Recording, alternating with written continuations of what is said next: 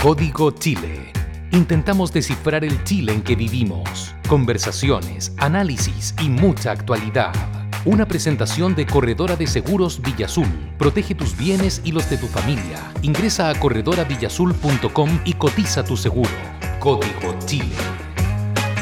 Bienvenidos a un nuevo capítulo. Este episodio, el episodio número 8 de nuestro podcast Código Chile, donde intentamos descifrar lo que está pasando y el país en el que estamos viviendo, un país con bastantes cambios.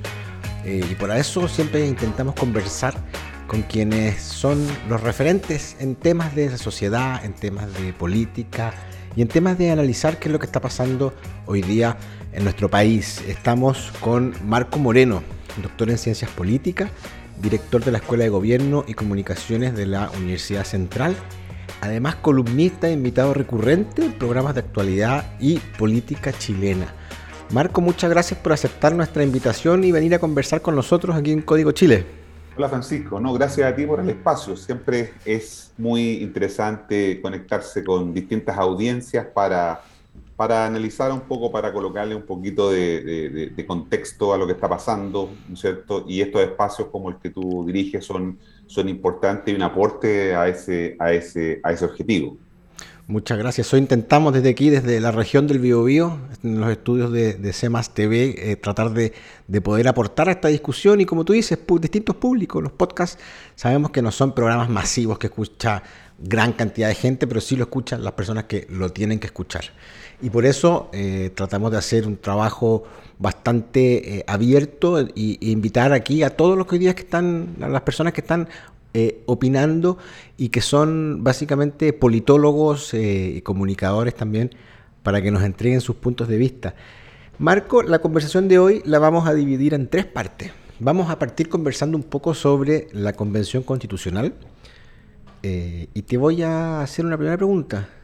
De la mesa anterior y la mesa actual, ¿cuáles dirías tú que son las luces y sombras de lo que hemos podido ver hasta el minuto, porque la mesa actual lleva muy poco.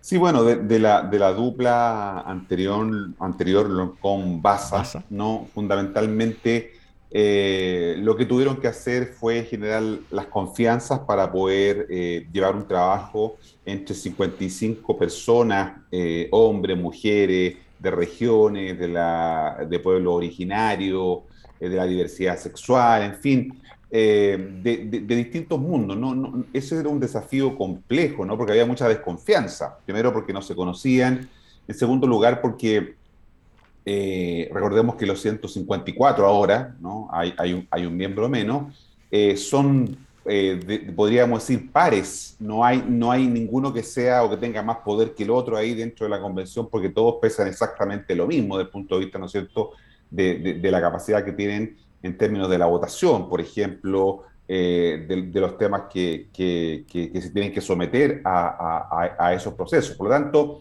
no era fácil, además, eh, la convención tenía una lógica bastante inédita porque la conformación de esta, ¿no? Con, el factor de los independientes, gente al margen de los partidos políticos, ¿no es cierto?, muy críticos de eso, evidentemente generó una, una, una distorsión en la representación, ¿no?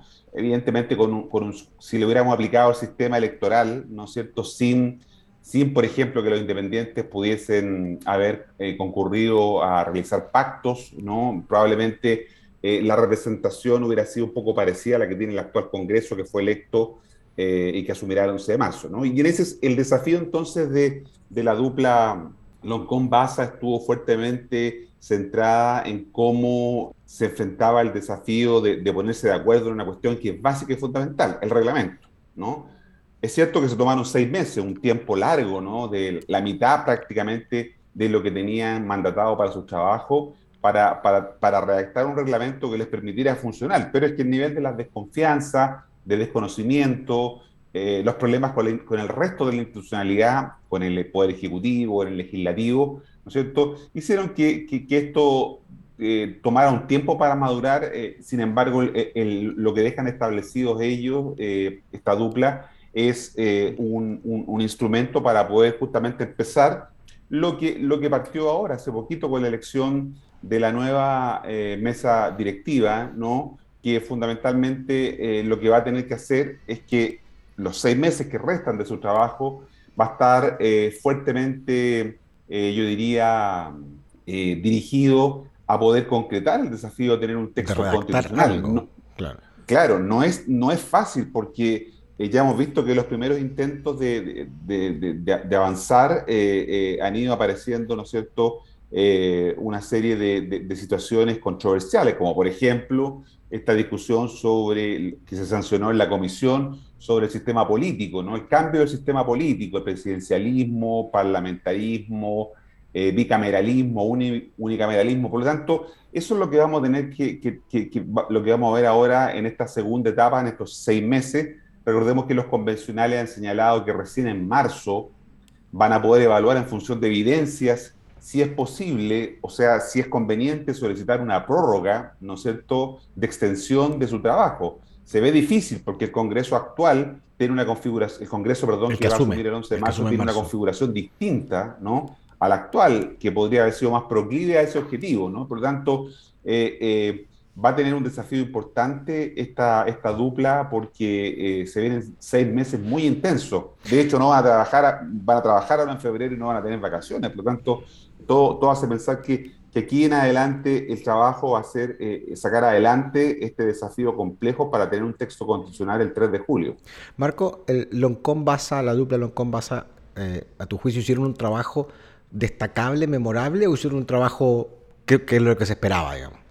Porque, después te voy a decir por qué la pregunta era lo, que se necesitaba. Lo que se necesitaba era eh, poder arribar a un acuerdo que permitiera tener un reglamento, ¿no? Eso tomó un poco más de tiempo el necesario, un poco menos que lo que se ha tomado en otros países. Cuando uno hace análisis comparado sobre el proceso constituyente, la verdad que en otros países donde se ha llevado procesos de este tipo, esto suele tomar un poco más de tiempo, ¿no? Cuesta ponerse de acuerdo y eh, lo, que, lo que ellos hicieron, ¿no es cierto?, que tenía más bien un carácter eh, de, construir apoyo y legitimidad también para la convención, ¿no? Estuvo centrado fuertemente en eso. Te lo preguntaba porque hemos tenido también en este podcast invitados que dicen que el trabajo que hicieron fue magnífico, fue espectacular, y otros que dicen que era lo que se esperaba. Pero básicamente hay, hay, quienes les gusta relevar el, el trabajo que hizo la mesa por lo que representaba, porque decían, bueno, yo era mujer de pueblos originarios presidiendo esto, pero finalmente eso era algo que era parte de la forma, no del fondo de lo que se estaba haciendo. Entonces, por eso te, hacía la pregunta. ¿Qué, ¿Qué piensas de lo que está pasando adentro? Porque hemos visto que en una semana eh, se han peleado con la Corte Suprema, se han peleado con los senadores. Eh, ¿está, ¿Está pasando lo, lo, lo que tiene que pasar en un proceso como este o no? Sí, e, er, es inevitable que, tengamos em, respuestas de este tipo, como por ejemplo la de la Corte Suprema, como por ejemplo la que están teniendo los parlamentarios, ¿no es cierto?, especialmente los senadores, porque estamos en un proceso en que se están redefiniendo las reglas con las que se juega. Una constitución es eso, ¿no? Eso, las reglas del juego. y esas reglas del juego se están cambiando. Y cuando tú cambias reglas, afectas intereses de otros, ¿no? Y cuando tocas intereses, lo, la, tendencia natural de los grupos de interés es a defenderse, ¿no? a mantener el statu quo.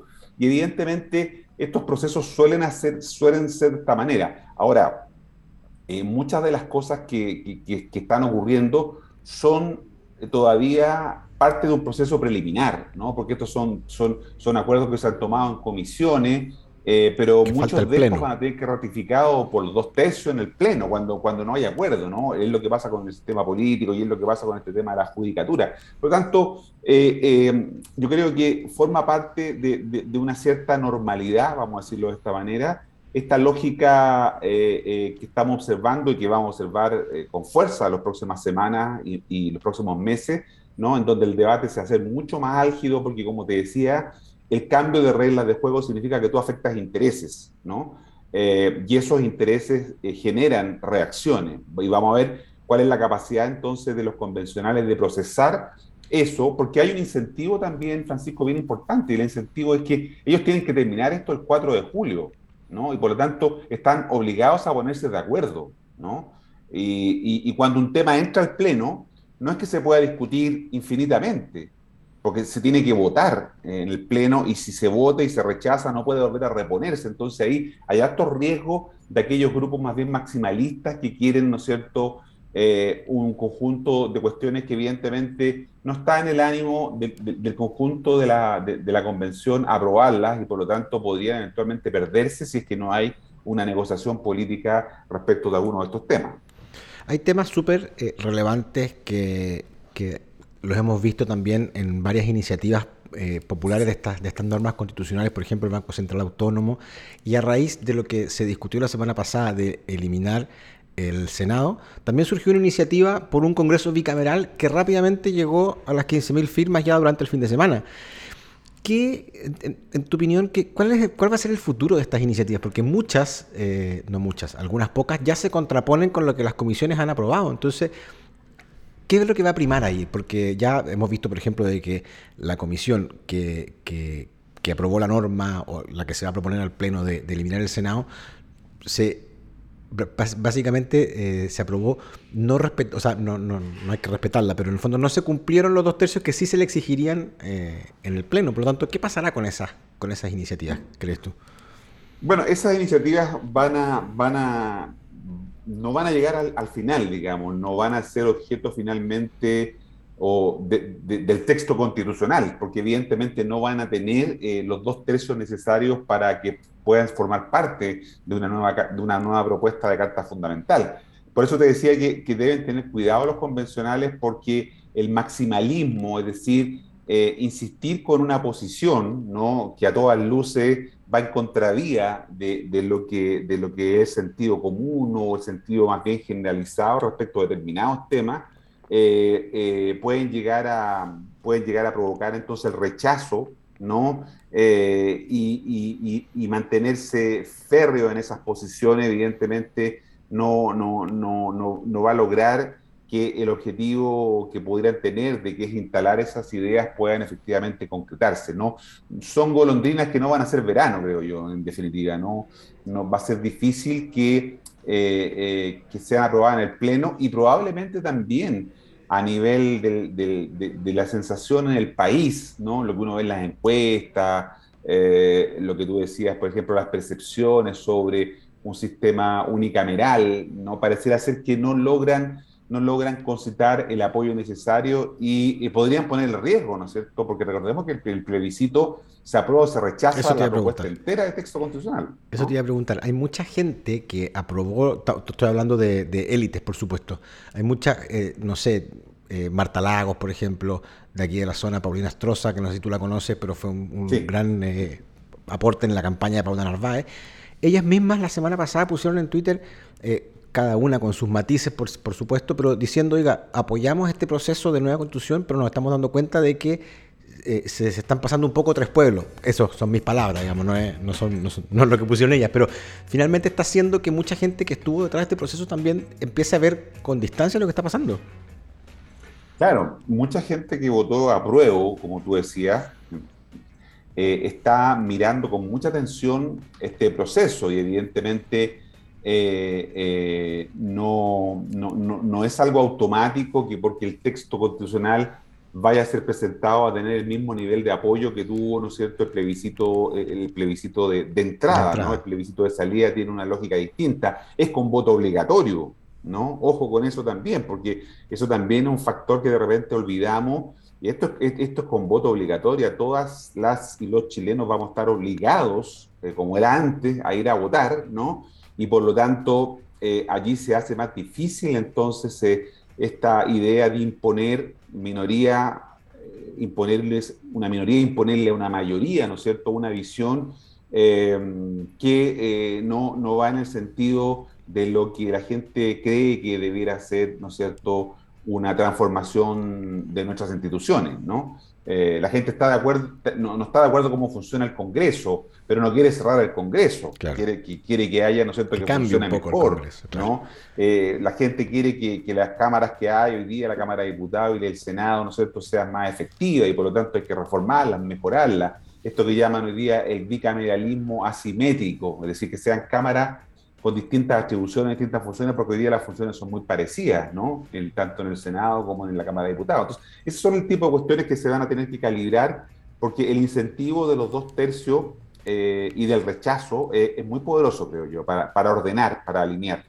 Oye, Marchant, que está de cumpleaños hoy día, le mandamos un saludo de cumpleaños, nos está poniendo la música y estamos llegando a la mitad de nuestro programa, se nos ha pasado volando. Este es Código Chile, este podcast donde tratamos de descifrar lo que está pasando. Estamos con Marco Moreno. Marco, vamos, hagamos una dinámica. Imagínate que yo tengo aquí a mi lado sentado al presidente Boric. Eh, y él dice, eh, Marco, te dice a ti, Marco, ayúdame, eh, porque no sé cómo hacerlo con la convención, no sé cómo tiene que ser mi relación con la convención constitucional. ¿Qué le dirías tú? Bueno, el Poder Ejecutivo debe tener presidencia de, lo que está haciendo la convención. Él mismo dijo no quería una convención partisana, ¿no? ¿Te recuerdas que usó ese concepto eh, cuando se reunió con la convención después de ser elegido presidente de la República? Por lo tanto, debe dejar ese proceso fluir. No tiene, no tiene mucho, tiene varios otros problemas, presidente, a los cuales dedicarse, ¿no? Entonces, no creo que, concentre su energía en un proceso sobre el cual además tampoco podría tener mucha capacidad de influir, porque eh, los convencionales son bien eh, recelosos de su, de, su, de su poder, ¿no es cierto? Ellos son el poder constituyente y Gabriel Boris representa a partir del 11 de marzo el poder constituido. Son dos tipos de poderes distintos, ¿no? Pero, pero, eh, pero perdón que te interrumpa, porque el presidente Boric quizás va a necesitar de muchas cosas que la nueva constitución diga. Entonces, si está tomando un rumbo que a él le incomoda un poco, no le gusta, él, tú dices que debiera permanecer como espectador y no, y no decir, oiga, ayúdeme un poquito, pues. Es que, es que yo lo veo, lo veo, lo veo bien difícil eh, el punto de vista de lo que él puede hacer, ¿no? Porque como te digo, eh, ya hemos visto eh, llamados de autonomía de los propios convencionales, lo hicieron respecto a la Corte Suprema. Imagínate si, el Ejecutivo fuera a intervenir en esa discusión, ¿no? Yo creo que es el sentido común de los convencionales lo único que puede eh, salvar el proceso, ¿no? se tienen que salvar a sí mismos. es difícil que otro poder del Estado, que ellos tampoco han, han aceptado que interfiera, pueda eh, eh, darle, darle una conducción. Además, fíjate tú que el presidente electo va a tener su primer eh, a los seis meses ¿no? de instalado, porque a los seis meses se tiene que verificar el plebiscito de salida, ¿no? Exactamente 60 días, como máximo 60 días después que se entregue el texto constitucional, o sea, si el texto se entrega el 4 de julio, ¿no? En septiembre o en octubre, a más tardar, deberíamos tener ese plebiscito. Por lo tanto, el propio gobierno va a ser evaluado y de esa manera el gobierno tiene que concentrar, dedicarse a hacer bien su gestión gubernamental, su gestión de gobierno, eh, porque no le va a ser tan fácil meterse en, ese otro campo minado que es la convención. ¿Existe el riesgo de que el plebiscito de salida se convierta en un plebiscito a los seis primeros meses de gobierno? ¿O, tú crees que el ciudadano va, va, va a poder diferenciar entre las dos cosas? yo tiendo a pensar que, se puede confundir, ¿no? Eh, esto lo he conversado en, en otros momentos, creo que, claro, el plebiscito tiene un objetivo, una razón distinta, ¿no? Que, aprobar o rechazar el texto constitucional, pero es inevitable que la gente también evalúe, ¿no es cierto?, quiera premiar o castigar al gobierno en función de los éxitos que tenga. porque, porque eh, hay muchas expectativas, porque se sabe, claro, sobre el gobierno. Porque se sabe que el gobierno hoy día es, es fiel partidario de este nuevo proceso constituyente y por lo tanto pueden decir, oiga, si él eh, si este gobierno eh, quiere una nueva constitución y, gran mayoría de, los constituyentes son de izquierda, muchos de ellos apoyaron a, este gobierno para que saliera, puede tender a confundirse un poco y decir, oiga, ¿sabe qué? Que si yo estoy enojado con el gobierno no quiero una nueva constitución, como, como, medio, como, como voto castigo un poco. Claro, no, es que, es que, mira, la gente evalúa a los gobiernos eh, a partir de una palabra, esa palabra se llama resultados. Resultado es la palabra que encumbra o hunde un gobierno, ¿no? Y la gente eh, busca y evalúa eh, eh, justamente la capacidad del gobierno para producir resultados. Y inevitablemente esta va a ser una oportunidad para que lo evalúe, ¿no? Y, eso entonces es lo que, es lo que hoy día está haciendo o, o, va a estar en el centro de la discusión. Piensa tú que muchos dicen, eh, no, es que hay sectores de la derecha que quieren que esto se acabe el 4, el 4 de julio, porque con el, con, el gran envión de, popularidad que tiene Boric hoy día, eso podría traspasárselo a la convención y por lo tanto esto podría hacer eh, que, haya un apoyo mayoritariamente favorable a la convención. Y al revés, eh, eh, eh, si, muchos piensan que puede rápidamente erosionarse la popularidad del presidente, dicen que a lo mejor habría que prolongar el trabajo de la convención para que esto se enrede finalmente, ¿no es cierto?, junto con la gestión de gobierno. Claro. Ya estamos hablando, ya nos metimos a hablar de lleno en el gobierno que viene, en el gobierno que asume el 11 de marzo. Yo te escuché en un programa de televisión hace poco en que tú dijiste que este era un gabinete con relato. Eso lo expresaste cuando te dijeron defina en, en, un concepto estas nuevas autoridades que han sido nombradas. Tú dijiste, este es un gabinete con relato. Yo te quiero preguntar, ¿es un relato de juventud? ¿Es un relato un poco a lo mejor de los tatuajes, de un poco de la irreverencia o de la nueva política? ¿O hay algo más que los chilenos no estamos viendo? Bueno, eh, este gobierno representa el cambio de un ciclo político, ¿no? Eh, eh, hemos, hemos concluir un ciclo político que terminó el largo ciclo de los 30 años de la, de la, transición, ¿no? que terminó con el estallido social, ¿no? Ahí teníamos este proceso en que, en que lo viejo no terminaba de morir, lo nuevo no terminaba de nacer, como decía Gramsci. Finalmente terminó naciendo ya eh, con, el, con, el, con, el, con, el, proceso o con el ciclo electoral que dio por ganadora Gabriel Boric, ¿no? Y eso significa tres cosas fundamentalmente, ¿no?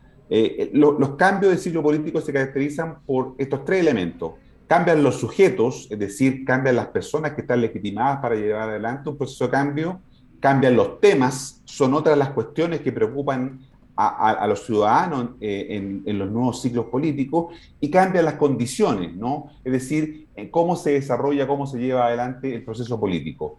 Y, yo creo que eh, el presidente Gabriel Boric está consciente de estos elementos y por eso que trató, está tratando de construir un relato, técnicamente esto se conoce como, eh, desde el punto de vista de la comunicación política, como mitos de gobierno, ¿no? Que, que sean o que tengan elementos que lo hagan distinguibles de otros. Por ejemplo, ¿no? un gabinete en donde hay más mujeres que hombres, gente de regiones, independientes. Eh, Poco ingeniero comercial.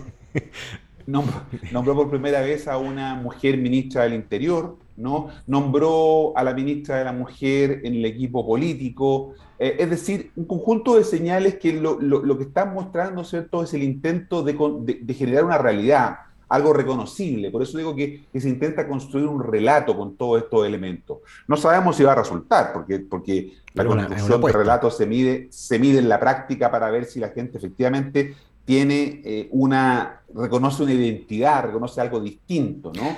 Y en este gobierno, el factor etario, como también tú decías, o sea, la edad de, los miembros, evidentemente, es un, es un factor eh, interesante que, que, insisto, como dijo el presidente Ricardo Lago, por sus obras los conoceréis. Vamos a ver en la práctica si, si esto resulta o no. Según este relato que se está queriendo eh, construir desde el gobierno, el poder estará, el eje de poder, en tu opinión, ¿va a estar en los partidos?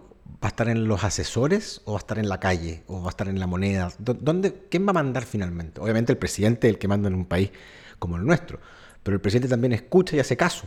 Eh, eh, los partidos, el Congreso, a tu juicio, ¿quién, quién, quién, dónde, vas ¿dónde van a estar centrados cuando uno diga, oiga, ¿sabe que Mire, así como, como el, Banco Central, por ejemplo, cuando antes de la decisión de las tasas está el, está el, IPOM, entonces uno dice, ah, mire, por ahí viene la mano. Eh, ¿Dónde va a estar el eje por este gobierno? Bueno, que es una pregunta bien interesante, ¿no? Sobre todo porque eh, yo digo que, que, otro elemento innovador eh, de, este gobierno es que eh, en, el, en, el, Poder Ejecutivo están cohabitando dos coaliciones, ¿no? A Pro Dignidad, que fue la que ganó, ¿no es cierto?, la elección, Gabriel Boris era su presidente, ¿no?, el Partido Comunista, el Frente Amplio y el Frente Regionalista Verde Social. Ese era el pacto electoral con el que ganó. Pero el presidente nombra en el gabinete, ¿no?, eh, entrega carteras a miembros de otra coalición distinta, ¿no? Que, Parte de la eh, ex concertación. Exactamente, que le llaman hoy día el socialismo democrático porque no está la democracia cristiana eh, en esa, en esa, en esa entrega, ¿no es cierto?, de poder a través de cartera. Entonces, hay aquí un fenómeno bien inédito porque tenemos dos coaliciones que van a estar eh, gobernando, ¿no? ¿Cuál, ¿Cuál, cuál, tiene más peso que otro? Es lo que ha generado las tensiones, por eso que eh, se ha tenido dificultad para nombrar ahora los gabinetes, perdón, los subsecretarios, probablemente va a pasar lo mismo con los 194 y, varios jefes de servicio que también se tienen que, se tienen, se tienen que, se tienen que designar, ¿no es cierto?, las secretarías regionales ministeriales. En fin, eh, por lo tanto, el eje del poder eh, eh, teóricamente sigue estando en la coalición madre, ¿no?, que, que es apruebo dignidad. Pero evidentemente, este presidente, Gabriel Boric, es un presidente de minoría, ¿no? Su coalición tiene 37 diputados y 5 senadores. Eso es lo que tiene de poder en, un, en, un, Congreso de 155 y en un Senado de 55. Si le sumamos los otros diputados, radicales, socialistas, PPD, liberales, llega, son 37 más, llega a 74. Todavía le faltan 4 para, tener los 78, que es la mayoría simple para aprobar algunos proyectos, ¿no? Y en el Senado eh, sigue, ¿no es cierto?, eh, pensando en los, en los cinco senadores de la democracia cristiana que ahora le van a hacer mucha falta. Por lo tanto. van, a mirar desde, van a mirar desde el, como dijo la, el balcón, del balcón. a mirar. Claro van a tomar palco, dijo la senadora, Rincón. Eh, Rincón Entonces, eh, el, espacio, el, centro de poder, digámoslo, va a estar evidentemente radicado en lo que está representado hoy en el equipo político. Si tú te fijas en el equipo político del gobierno, eso es solo apruebo dignidad.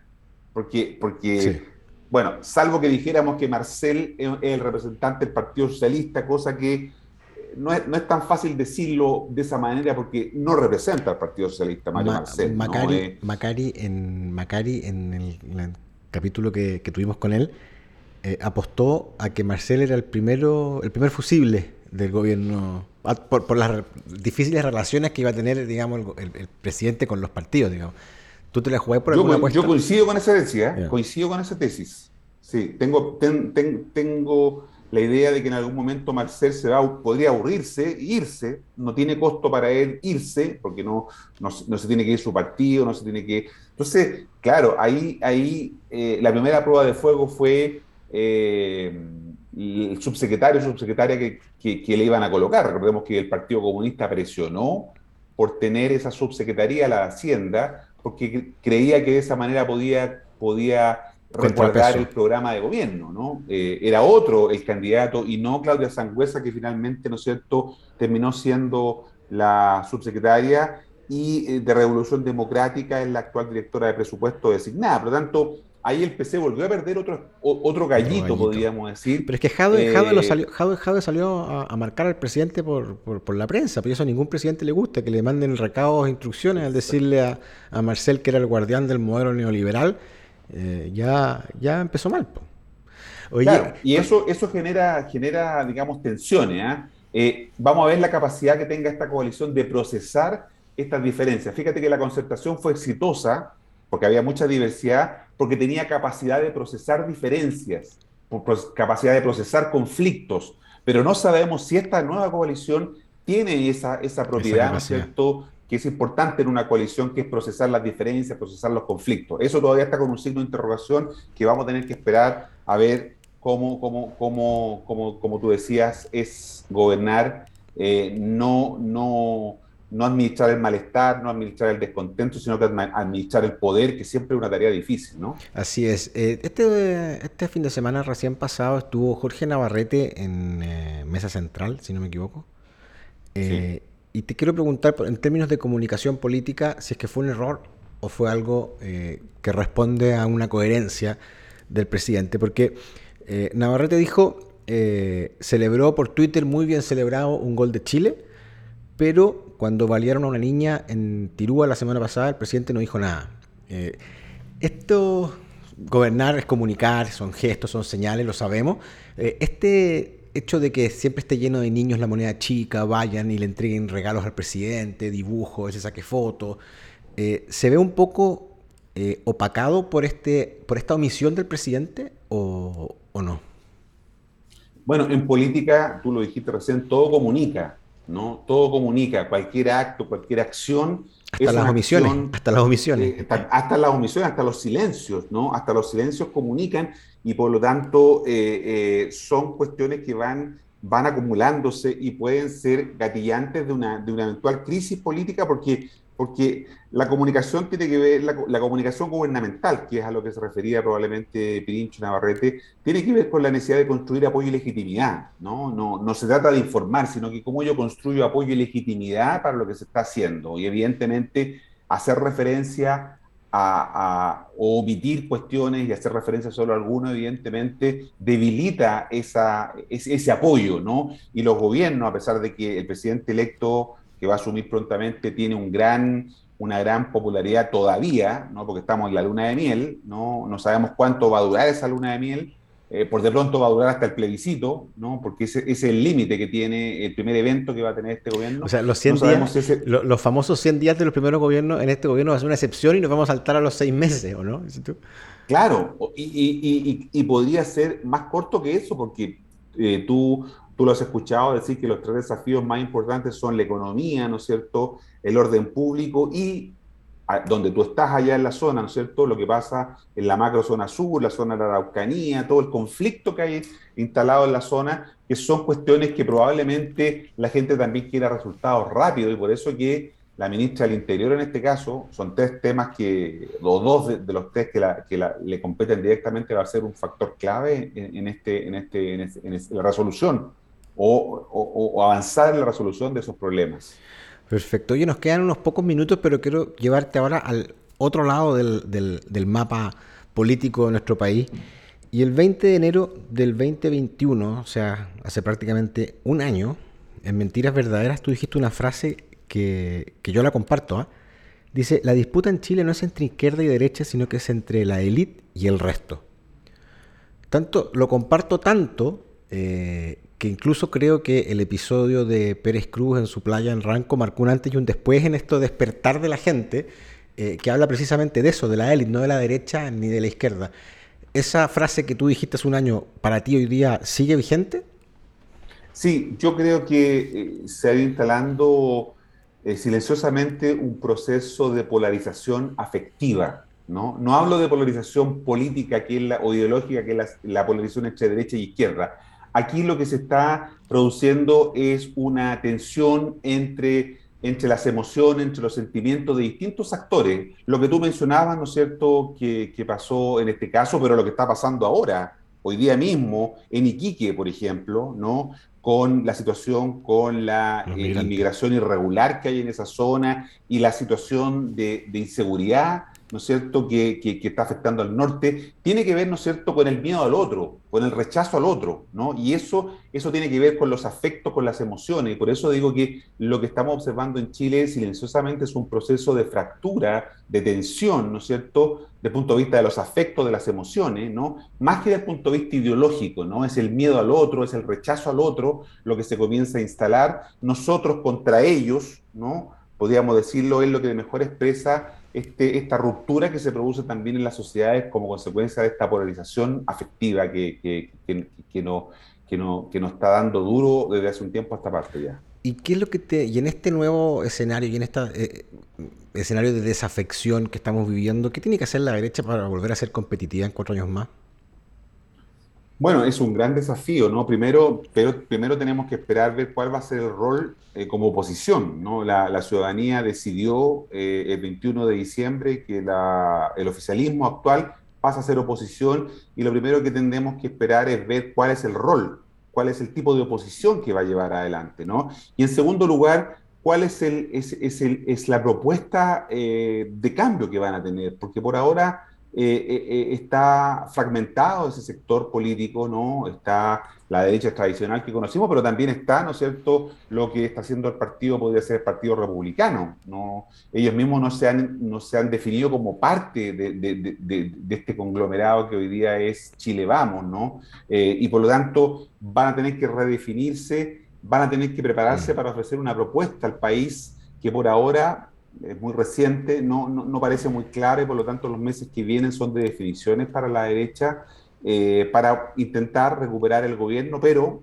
con ideas más allá de lo económico, más allá, de más allá del buen funcionamiento de la economía, porque hoy día las demandas también van por otro lado. La gente quiere bienestar económico, sí, pero también quiere otras cosas. Y en esas otras cosas donde la derecha hoy día tiene que trabajar en formular eh, un proyecto, una narrativa, un relato, como decía antes, para, para, para, para, hacer gobierno, para hacer alternativas. Para que la gente en el fondo se sienta un poco identificado también con ese sector. Y pregunta, ¿cuáles son, la última porque ya se nos está yendo el tiempo, pero eh, a tu juicio, ¿cuáles son los rostros que hoy día hay que potenciar en la centro derecha? Porque estamos hablando de una nueva política de rostros jóvenes, personas eh, que no están tan vistas, etcétera. ¿Quiénes, en tu cabeza, quiénes son los, los llamados a ser los protagonistas, o los que debieran ser los protagonistas de la centro derecha en los próximos años? Bueno, yo, creo que ese protagonismo se va a dar fundamentalmente en el Congreso. ¿ah? Creo que ahí van a haber varios eh, liderazgos. Por de pronto eh, hay una disputa por quién va a presidir eh, el Senado, ¿no es cierto? Y la Cámara de Diputados. Día la derecha tiene, tiene los votos suficientes para eso. Por lo tanto, creo que el liderazgo va, a estructurarse a partir de, de, los parlamentarios que van a estar en el Congreso. Los otros que están fuera, ¿no? Va a ser difícil porque van a tener menor visibilidad. ¿No? Son los parlamentarios eh, en, un país que se ha ido parlamentarizando cada vez más, a pesar de que a la gente no les gusta el sistema parlamentario, pero se ha ido parlamentarizando, los que van a poder exhibir un nuevo tipo de liderazgo en base, como te decía, también a ideas, a relatos, a construcciones, eh, que es importante comenzar a, realizar. Oye, se nos quedaron muchas preguntas eh, en el tintero. Pero te vamos a dejar invitado por la próxima oportunidad. Eh, Marco, este espacio es para conversar, para, analizar, para lo que hicimos hoy día. Así que te queremos agradecer por haber estado con nosotros en Código Chile. Y nuevamente te dejamos eh, las puertas abiertas para cuando tú quieras eh, conversar con nosotros. Aquí estaremos. Este podcast, siéntete como en tu casa. Muchas gracias, Enrico. Que estés muy bien. Y nosotros nos vemos en un próximo capítulo de Código Chile, así que despedimos a Marco y nosotros ahí nos estamos viendo en un próximo episodio. Muchas gracias. Chao, chao Marco. Chao, gracias. Fue Código Chile. Conversaciones, análisis y mucha actualidad. Una presentación de Corredora de Seguros Villazul. Ingresa a corredoravillazul.com y cotiza tu seguro.